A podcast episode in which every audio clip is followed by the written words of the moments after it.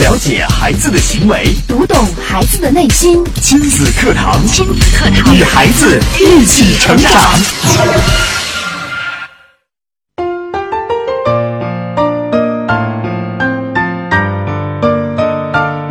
听亲子课堂，做智慧父母，欢迎大家每天同一时间来收听正在为您直播的亲子课堂节目。我是主持人潇潇。亲子课堂今日关注健康生活方式之适量运动，主讲嘉宾亲子教育专家姜建慧老师，欢迎关注收听。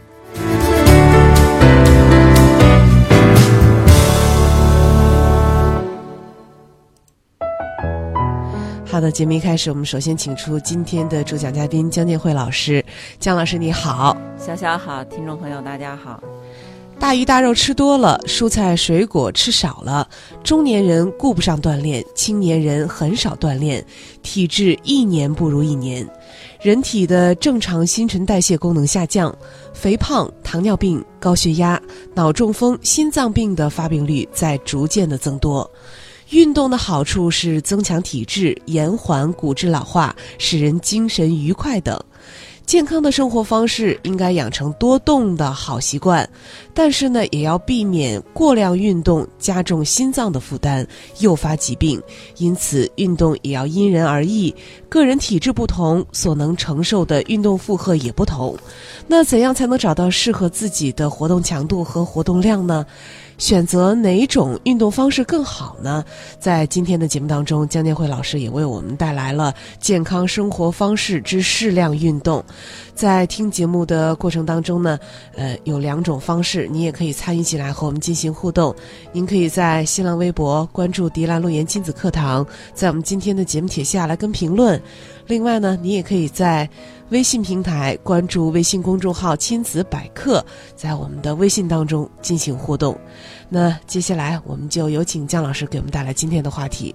嗯嗯、呃今天呢是睁开马拉松哈。嗯啊，我过来的时候，这个商务外环、内环都已经戒严了，看到很多很多的人，大家不管年轻人啊、中年人啊、老年人啊，还有的有的还一对小夫妻还抱着自己的小女儿在怀里抱着对，啊，就来跑马拉松了。嗯就是看到这样到处人山人海哈，大家都这个朝气蓬勃的样子，特别是在春天这么一个季节，就感觉特别好。是，啊就是而且而且就是呃，今天我们亲子课堂也有自己的方阵，有好几百名我们亲子课堂的亲粉们都携家带口的，我们来参加这个马拉松。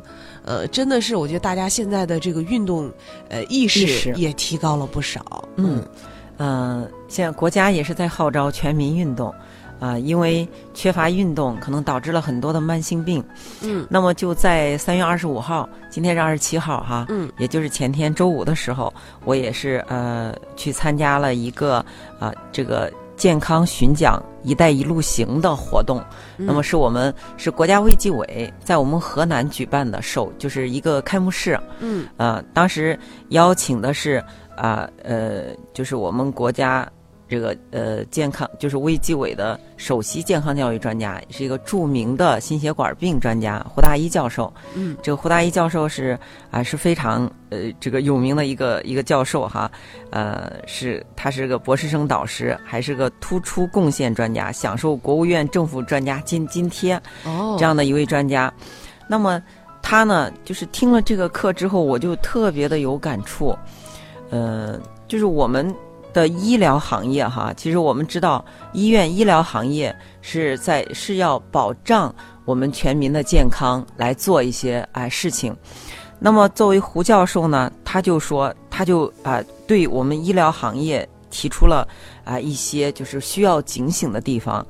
他说，呃，那么现在哈，我们医学目的的迷失，就是导致很多问题，导致医疗危机，那么医患关系的呃这这个哎、不和谐，那么也呃也导致了很多，就是现在你看在医院里，嗯，就是技术是越来越重技术，嗯。很多其实危重的病哈，很严重的病我们都可以治，嗯。呃，包括胡教授呢，他就说了一次，我们知道这个呃，如果经常看呃报纸哈，或者在网络上看，就是有就是这个我们郑州就发生过一件事儿，就是有一次呃在高铁高铁上，就是进入郑州东站的时候，嗯，就快到站了，有一个呃一个就是三十多岁吧，大概是一对夫妻，还带了一个双胞胎的孩子，嗯，那么他们就快到站的时候，这个男士就突然。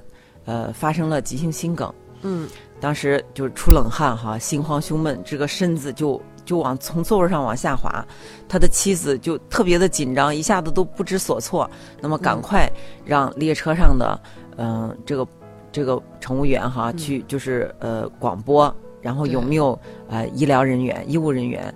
当时这个胡教授就看一个老者哈，带着一个年轻人从车厢里走过来，走过来之后，他很快就一看就判断是急性心梗。嗯，当时刚好这个列车上还备有呃阿司匹林，啊，还有一个一个呃乘客哈拿出了速效救心丸，就让这个人就让这个呃急性心梗的患者吃了，吃了之后就跟他了解情况啊，才知道他在六年前可能就是呃患过，就是放过支架。就是冠心病放过支架，那么后来可能这最近两年挺好的，就没有没有怎么吃药。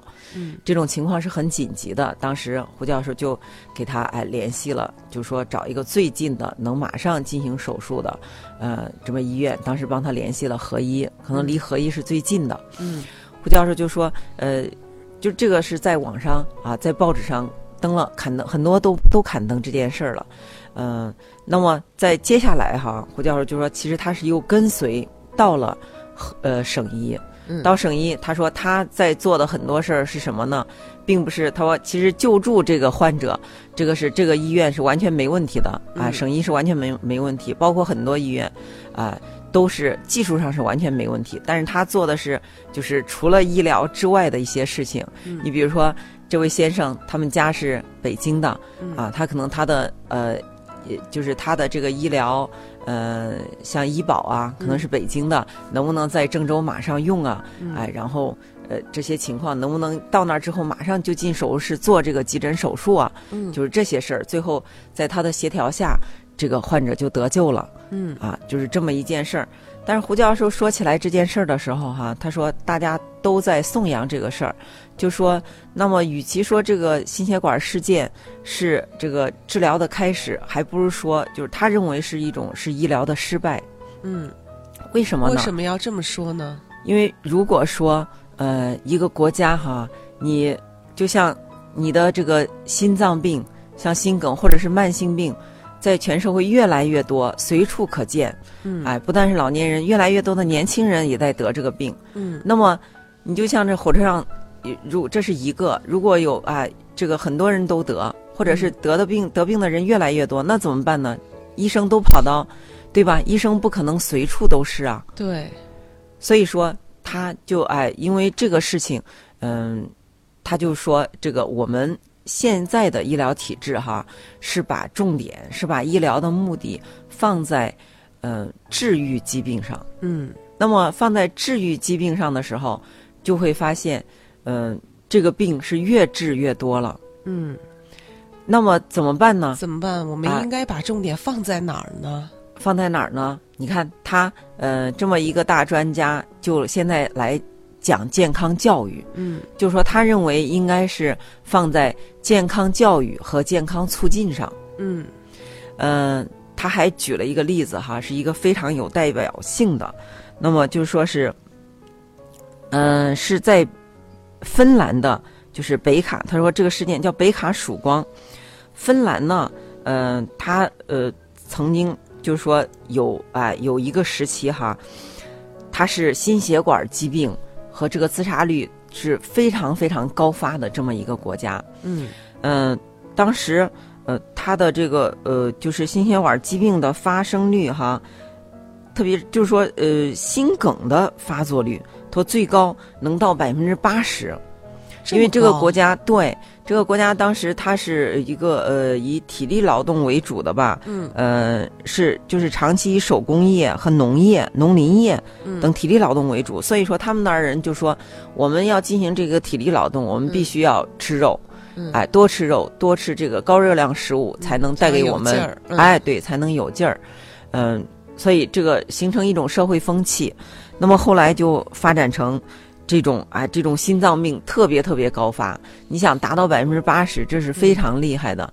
嗯那么这个国家就开始呀，这不行啊，这我们这个全民都在生病，嗯所以说就开始发展呃健康促进、健康教育，嗯呃这个呃往这方面预防上走了。嗯那么当时他们国家就把这个我们这是我们全民，我们拯救我们民族的一件事儿，嗯就把它哎把它就是宣传成嗯、全民参与，就是我我们民族的一个一种责任。嗯，那么全民都要有这种意识。对我们要成为一个健康的民族、健康的国家。嗯呃，那么除了像健康教育给大众哈，就像我们今天在这儿，我们亲子课堂节目哈，嗯我在讲健康的时候，也是其实从事一种，也是在进行健康教育的宣传，让大家了解一些健康知识。嗯呃，那么你接受了这些健康知识，再运用到自己的生活当中，来改变自己的生活方式，嗯来预防疾病。然后芬兰他们也是这样的，呃。除了健康教育让大家都知道这些健康知识之外，嗯那么国家哈也呃就是健康促进是属于政府行为的，属于哎呃国家行为的。那么他们国家怎么做呢？就是把把很多的呃健康食品，比如说呃呃这个低脂的哈、嗯。饮食，脱脂奶，嗯。哎呃那么呃这个呃蔬菜。还有这个啊哎包括他们那儿爱吃黄油，黄油哎哦，黄油的话，他们后来就是国家立法，就是嗯。要生产植物性黄油，植物性，嗯。哎，嗯、然后呢，多吃蔬菜水果，嗯。哎，把这些健康食品都用特殊的包装，给它特殊的包装，哎，打上特殊的标记。嗯。那么国家呢，还把这部分食品降低价格，哦。哎呃，健康食品能低价就能买到，嗯。并且吃这个食品是一种风尚，全民的风尚。嗯，又便宜又时尚又健康，对，那么经过啊这个健康促进、健康教育这个全民的活动之后，后来嗯、呃那么芬兰它这个心梗的发作率一下降低到百分之二十，从百分之八十降低到到百分之二十，对，那么呃它的寿命，全民的寿命延长了十年，十年，对所以说这是你看，嗯、就是胡教授他讲了这么一个事儿，就告诉大家。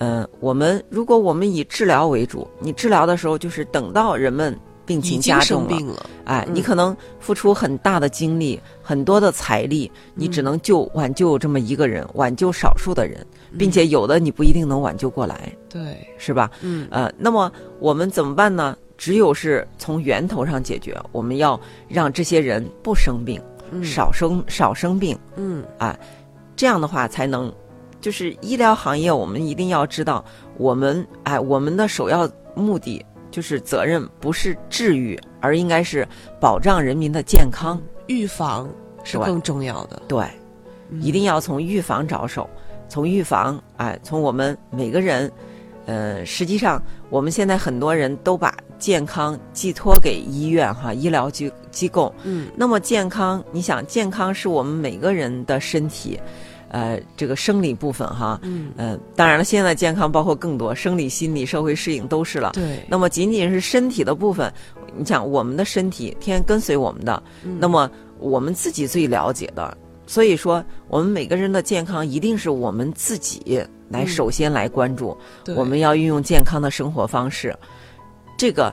哎，我们都不能说是交给别人。你看，呃，实际上我们现在的社会就是呃有很多是很功利性的哈，就是诉就是求诉求成功，嗯。哎，嗯、快速减肥，哎快速怎么怎么，包括这个教育哈，嗯。你看我们的很多家长都说，哎呀，这个交给学校吧，我的孩子选择，嗯，一个重点学校，哎嗯，就没问题了，对，嗯，就交给学校，住到学校里吧，嗯、然后老师让老师严管，嗯。这样哎，我就放心了。那么你们想想是吧？这个嗯，你自己的孩子，嗯你自己都不管，这个孩子仅仅靠老师靠学校，他能教育好吗？哎，他能获得很好的成长吗？嗯所以，嗯、这个我们一定要去除这些短视的行为，哎，一定要从啊长远的角度来考虑来出发。我们要健康，要一定要从我们自己做起。我们每个人，大家人人都来关注健康，每个人都做好自己。那么还有运动哈，嗯我我们说了，呃呃，其实上一次节目我们说这个健康的四大基石，呃，合理膳食啊，适量运动啊，戒烟限酒啊，嗯心理平衡啊。嗯那么今天我们就来和大家分享这个适量运动。嗯，好的，我的身体我做主，我的健康我做主。那么今天呢，姜老师也为我们带来了，呃，特别为我们带来了一期健康生活方式之适量运动的这么一个话题。那么，呃，接下来让我们稍事休息，在一段广告之后呢，我们继续来分享今天的话题。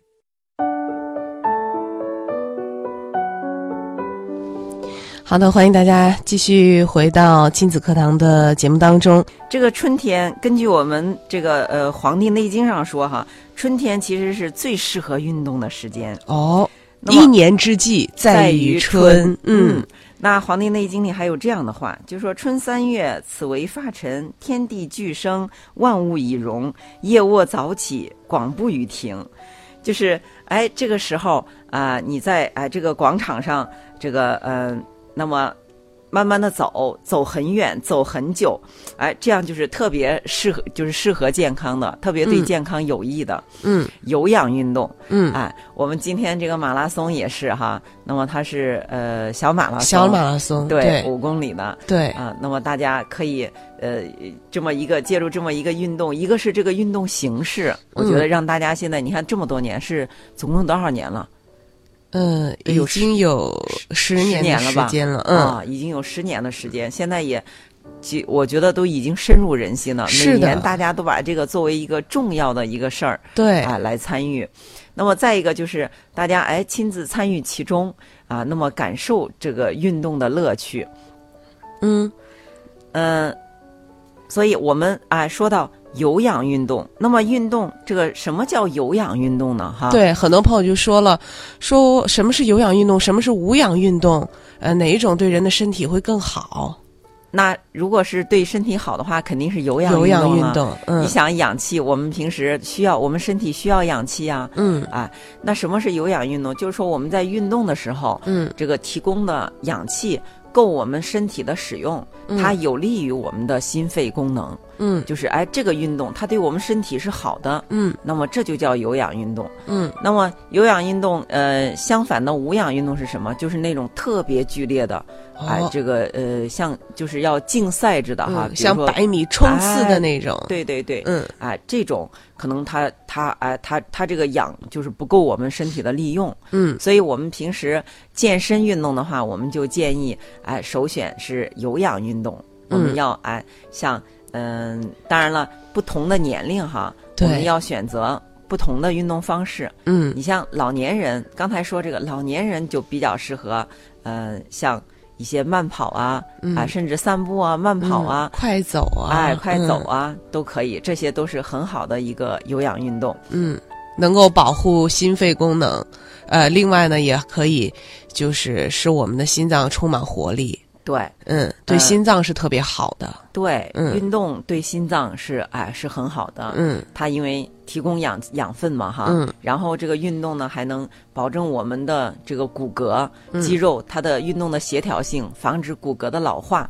所以你看运动的人，他看起来就特别的年轻。年轻，哎嗯。刚才就是说到这个胡大一教授哈，他实际上已经快七十岁的老人了，但是你哦。看起来就像五十多岁一样，哦，就是在哎讲课的时候看的身材特别的嗯，就是矫健，嗯。哎，特别的轻盈。但是他就说了，他在他年轻的时候，可能四五十、四十多岁的时候，嗯。他曾经是非常肥胖的，啊、哦，体重特别呃高，然后呢，体重，然后呢还有呃就是高血脂症啊，就高脂嗯血症啊，嗯。这些慢性病。后来他就他就哎、找了一项，呃，就是每天呃叫做走一万步。走一万步啊，嗯，现在其实很多人也有，就是我们像微信上哈，对我们可以下手机会载这个软下载这件个。软件，是吧计步的那种，对对对嗯我的一个同事，他就哎，他就老是参加这个活动，然后经常说：“你看我又得了第第一名。名对对嗯对，就看谁走的多哈。对，哎，那么呃，坚持哎，坚持就是每天都走。这个胡教授，我就觉得很佩服他，这么大年龄哈，但是他就是你看，像他会到呃祖国的各个地方去讲座呀哈，因为他是代表着国家卫计委啊，那么去进行健康宣讲。但是他无论走到哪儿，他都随时随地都找时间，就是一定要坚每天坚持着一万步，甚至在酒店里，哎，在饭店里，他就要利用这个时间出去走一圈儿。嗯，哎。所以这个精神值得我们学习，因为我们有时候，嗯，其实运动呢，嗯，我们都觉得，哎呀，我没有大块的时间对去运动。我们也知道运动很好，但是就是没办法坚持下来。很多人会有这样的想法，嗯，啊，可能有的朋友觉得只有到健身房里，嗯那么我下班之后去健身房哈，嗯呃，这个运动才是啊、让人觉得是很正规的、很好的一个运动。嗯实际上，呃，不是这样的。我们可以利用呃，包括你零零碎碎的时间，或者包括你下班之后，哎、大块的时间都可以。哎、嗯你如果有时间的话，当然你比如说早上，嗯早上的话，呃，你可以像进行一些跑步呀、打球啊，哎、嗯这些运动。那么有的人早上不起不愿意起来，你也可以哎、这个中午中午也也啊、也有人是中午运动的，中午运动，对，嗯、还有人是晚上啊、嗯晚上吃完饭之后出来散散步，或者是饭前都可以。嗯那么说到这儿，就是这个运动的时间，那么到底是早上好、中午好还是晚上好呢？对，有的朋友就会有不同的意见，有的人说这个早上特别好，然后呢，还有的人说，呃，傍晚的时候运动是最好的，就是好像我们也没有呃一个概念，说是什么时候运动才是对健康是最有利的。呃，那按照《黄帝内经》哈，嗯。就是他说是呃呃，它上面说是傍晚的时候，嗯。其实运动比较好。哦，呃，那么像过去哈，过去因为从事体力劳动比较多，种田嘛，大部分人种田，对，这个体力劳动的时候，基本上在下午，人精力最充沛，嗯，所以说他说下午好。嗯，那所以我们现在哎，我们现在从事体力劳动很少哈。很，少，哎，嗯那么我们就要这个利用这个时间去运动。嗯但是呢，呃，其他时间其实也也都挺好。嗯我觉得可以每个人根据自己的情况。比如说，有的有的人他愿意，他喜欢就是早上，并且长期坚持。早上其实运动的人还是很多的，很多，嗯，对，嗯，那么有的人他觉得我我午后哎午后运动一下，呃或者是就是这个呃午前，像我儿子他说他打篮球，他们都是这个下完课。哎，这十二点下课之后，他们要去打篮球，要去打啊、半个小时到四十分钟，然后再去吃饭。这个哎，这样也行。那么这个运动，呃，你其实你就要注意什么哈？一个是呃早上的话，有人说早上空气好，但是嗯早上像冬季的时候，可能雾霾比较严重，对，所以这个时候气候也也很冷，哎对，嗯所以说像老年人，你就要注意避开特别寒冷。哎，嗯。或者是像我们年轻人，不管年轻人、老年人，你要一看今天的雾霾特别严重，嗯。这个对我们身体是有害的，嗯，我们要避开这种有害的因素。嗯。那么像其他的，你比如说你要哎饭，像呃这个饭前半个小时，嗯。哎饭后一个小时，就是嗯。饭前运动，最好是你休息半个小时再吃饭，嗯。那么饭后你休息一个小时再运动，嗯哎，只要是呃遵循这样的规律，我觉得你选择早上啊、中午、晚上都可以。都可以。嗯，这是在运动的时间上。嗯，大家也可以就是根据自己的实际情况来选择呃做运动的时间。今天呢，我们邀请到江建慧老师为我们带来的话题是健康生活方式之适量运动。我想收音机前的朋友呢，您也不妨呃来想一想，您平时有没有做运动？您最喜欢的运动是什么？呃，您现在呢都在做哪些运动？运动对您的健康有没有帮助？您都可以呃在节目当中透过两种互动方式参与到节目当中，跟我们进行互动。您可以在新浪微博关注“迪兰路言亲子课堂”，在我们今天的节目帖下了跟评论，也可以在微信当中关注微信公众号“亲子百科”，在微信当中呢和我们进行互动。那刚才呢，姜老师为我们讲了运动的时间，只要选择适合自己的、自己觉得舒服的时间，呃，其实都是可以的。呃，那么呃，运动除了时间之外，怎么样才能找到适合自己的运动强度？有的人说，呃，我跑步就能跑一个小时，甚至一个半小时，还有的朋友就说，可能我跑了半个小时，就已经觉得筋疲力尽了。呃，这个运动强度是不是越大越好？那就肯定不是，是吧？嗯呃，实际上我们运动，你运动一段时间之后哈，如果你觉得精力充沛，啊、嗯你睡眠良好，呃，这个食欲也挺好，呃，干什么事儿效率特别高，这就说明你这个运动运动量，你这个运动效果很好，嗯很合适。但是如果你运动了一段时间之后，你觉得特别的疲惫，干什么都没劲儿，呃，睡眠也睡不好，这个你就要你就需要调整了。嗯啊，你可能是运动量是不是过度了？嗯，就是运动过度也会有很多不良的反应体现在我们的身上。对呀，嗯实际上从我们单位哈，我们单位同事有很多同事，我就看到很多人都很爱运动，嗯但是你就会发现，哎，这段时间就这个人他的这个肌腱损伤了，嗯。还有人骨折了，哦。打球骨折了，嗯。嗯、所以你看发生这些运动的损伤是吧？嗯。呃，那实际上是我们还是我们不愿意碰到的，因为你一一个骨折，你就要好几个月，得三个月，你就是肌腱损伤，你你也得肌腱损伤完全恢复，也得也得两个月。并且我们运动就是想让自己更加的健康，但是呢，呃，由于运动反而给自己的身体带来损伤的话，我觉得，呃，这就有点划不来。是，嗯所以说我们你看今天的题目叫做啊、适量运动嗯，啊、什么样的运动才是适合自己的？我们运动一定是因人而异，因人不同的。人啊、要选择适合自己的方式。嗯那么，嗯、我们也来哎分享一个，就是一个研究哈，就是英国研究的人员，他们就是研究了呃一个有关运动的这么一个呃一个问题，就是他研究什么呢？研究一群呃老运动员的心脏健康问题。这些老运动员，他们曾经都是国家队，呃，参加过奥运会的中长跑运动员。那么，呃，像这群运动员嘛，他们从年轻的时候到成年，到到到现在这个啊、变老，一直就是因为他的终生都在训练，都一直在坚持训练，呃，并且这群人从来不抽烟。那么把他们作为哎、就是作为一部分群体，那和他们做比较的这些科学家又聚集了一群年龄在五十岁以上的健康男性。这部分男性呢是非耐力跑的运动员或者是普通人。那么科学家对这两组人就采用新型的心脏磁共振成像技术来确认心肌上的早期纤维化现象。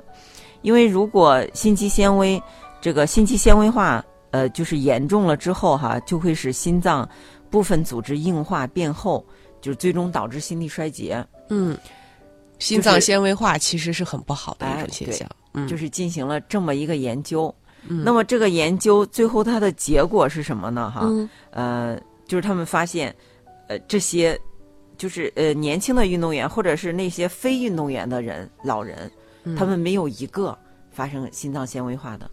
哦，但是这一部分就是呃这一部分年老的终身运动员，他们有一半以上就是有这个啊、纤维化的心脏嗯有纤维化的。嗯所以说，从这个实验哈，其实呃，我们知道，呃，像从事竞技运动的，他们他们其实他们的运动，呃，可能是一个是啊、长期的，一个是就是强度特别高的，的，哎，对，嗯因为他是为了竞赛嘛，对，哎，所以嗯、呃这样的话，其实对身体，要不然很多运动员，实际上他对身体的这个由于运动对身体的损伤损害还是哎很多见的。嗯，就是说，呃，一个人一直运动，一直运动，到了老年还在呃高强度的运动，这样的话，他心肌纤维化，呃的几率就会很高。对，嗯。所以说，我们一个是哎，作为呃我们健身的话哈，呃我们就是一个强调，一个是有氧运动，嗯。哎，我们可以另外一个就是你的身体能够哎能够耐受的，嗯哎，你可以就是不觉得我们刚才讲了哈，呃，一个评判标准就是，哎，你运动一段时间之后，你是觉得，哎呀，你工作效率特别高，你精神状态特别好，嗯呃，你的睡眠也特别好，这说明你这个运动效果很好。嗯那么还有一个评判标准哈，就是呃，通过这个运动心率与个人最大心率的比值来判断运动强度。嗯那男性的哈最大心率，呃，就是二百二减去年龄，女性是二百一减去年龄。嗯。那么这个之后就是安全警戒线是最大心率的百分之七十五百分之七十五啊，嗯，对，呃，那么就拿我哈来，我们来算一下，好，呃，这个二百二，我今年是四十六，嗯。二百二减去四十，哎，哦，女性是二百210嗯对，二百一，呃，减去四十六，来算算啊，这个二百一减去四十六，等于一百六十四，一百六十四，哎，然后再乘以个，呃，点七五，就说一百二十三。